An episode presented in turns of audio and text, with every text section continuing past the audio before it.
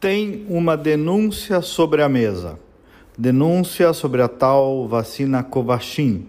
Denúncia de tentativa de superfaturamento e de prevaricação, considerando que um deputado diz ter alertado o presidente Bolsonaro sobre o fato.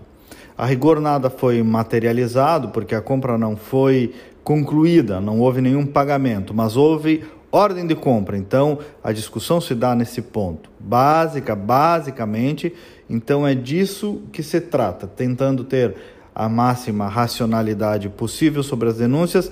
Você percebe que existem aí duas dinâmicas de fato: o fato do superfaturamento alegado ou da tentativa de superfaturamento e o fato de que a informação dessa suposta irregularidade teria chegado ao presidente da República.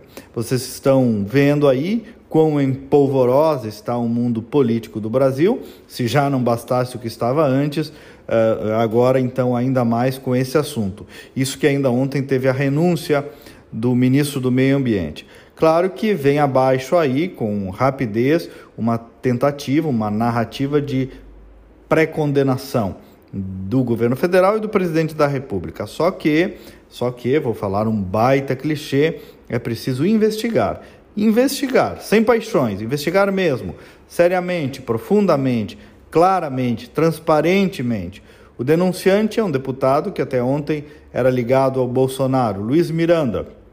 A propósito, é acusado de dar golpe milionário em investidores nos Estados Unidos, mas isso por si só não inutiliza a denúncia. Claro, ele diz que tem provas documentais e testemunhais para embasar a denúncia. Luiz Miranda afirmou que levou ao Bolsonaro provas contundentes de irregularidades nas negociações para a compra do imunizante contra a doença causada pelo novo coronavírus.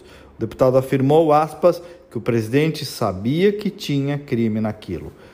O ministro Onyx Lorenzoni deu coletiva ontem mesmo refutando tudo, dizendo e procurando mostrar que os documentos foram fraudados pelo deputado e por seu irmão.